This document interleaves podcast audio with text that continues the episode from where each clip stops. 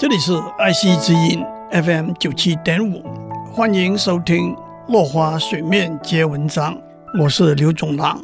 林肯在他第一任的总统就职演说里头谈到国家分裂的危机，在以法理为基础指出联邦的分裂是违法的之后，他就明白地指出他应负的责任和具体的行动。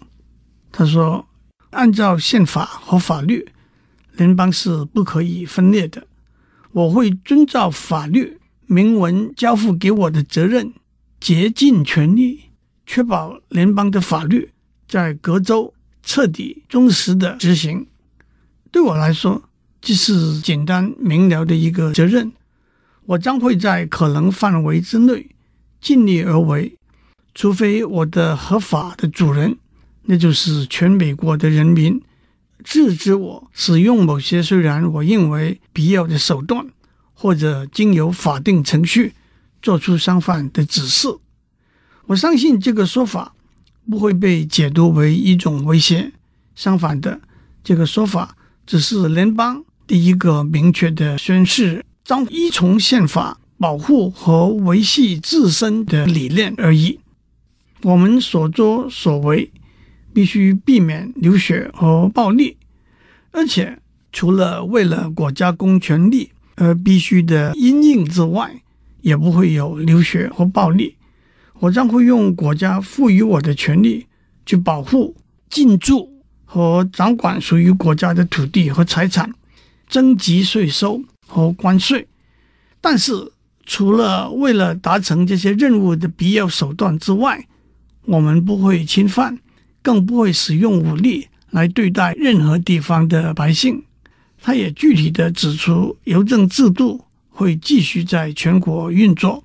他也不会硬把联邦政府的公务人员派到不受欢迎的部分地区去。重点是要让每个地方的人民都能够有高度的安全感，能够冷静地思考和反省。林肯接着说。虽然大家意见不同，也不要走上分裂这条路。他说，宪法上的争议可以分成少数派和多数派。如果少数派不让步，多数派就非让步不可，否则政府的运作将会停止。假如少数派选择分裂脱离而不愿意让步，他们就开了一个先例，自己内部的少数派。也会选择分裂和脱离。一个受宪法约束、能够随着民意的改变而做出相应的改变的多数派政府，才是一个真正的自由人民的政府。我们知道，要全体人民完全一致同意是不可能的事情。由少数派掌权作为一个永久的安排，是不能够被接受的，因为。摒弃了多数，剩下来的只是无政府或者独裁政府了。今天先讲到这里，我们下次再见。